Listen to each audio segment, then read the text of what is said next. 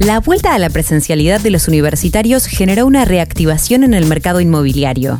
Los alquileres de uno y dos ambientes viven un boom de demanda y hoy hay lista de espera para conseguir un departamento chico. Te cuento los detalles a continuación. Soy Caro Yaruzzi y esto es Economía al Día, el podcast del Cronista, el medio líder en economía, finanzas y negocios de la Argentina. Seguinos en nuestro canal de Spotify y escúchanos todas las mañanas. En las últimas tres semanas vimos un boom de demanda por las zonas cercanas a las universidades. ¡Wow! Me quedo con wow. Palermo, Las Cañitas, Belgrano y Recoleta son los barrios más demandados, explica Belén Fernández, periodista especializada de El Cronista. ¿Somos los mejores? Bueno, ¿y qué?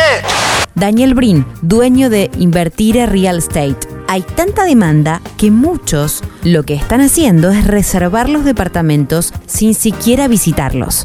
Hay algunos propietarios que hasta establecieron los valores en dólares y pretenden el pago de billetes estadounidenses, asegura. Según los datos de Zona Prop, el alquiler promedio de un dos ambientes en la ciudad tiene un precio de 50.891 pesos por mes, lo que demostró un alza del 4,5% por encima del mes previo y en todo 2021 acumularon una suba del 52,8%. Ahora, en los barrios de Palermo y Las Cañitas, esos valores son muy superiores. Un monoambiente se comercializa a 60.000 pesos el mes.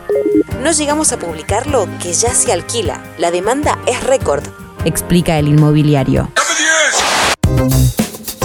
Suben los precios.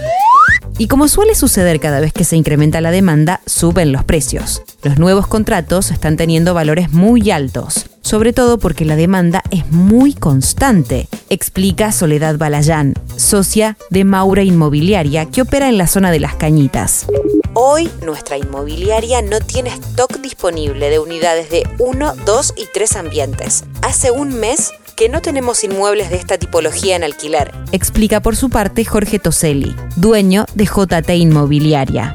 Otro fenómeno que se está dando por la falta de alquileres y precios tan elevados son los alquileres temporarios y ya 100% amueblados. En muchos casos son grupos de amigos que deciden alquilar un departamento más grande donde cada uno tenga su habitación, pero ya equipados, con contratos flexibles, explica Brin. En un breve lapso de una semana alquilamos cuatro de los cinco que teníamos. Se da esta posibilidad, que los pocos propietarios, dada la baja rentabilidad, deciden alquilar, aceptan garantía con seguro de caución, por lo que hay poca oferta, explica Toselli. Para el inmobiliario, que maneja la zona de Recoleta, también está faltando desde hace tiempo las unidades de tres ambientes que prácticamente no hay ofrecimiento y un matrimonio con un hijo no consigue hoy por hoy, asegura. Esto fue Economía al Día, el podcast del Cronista.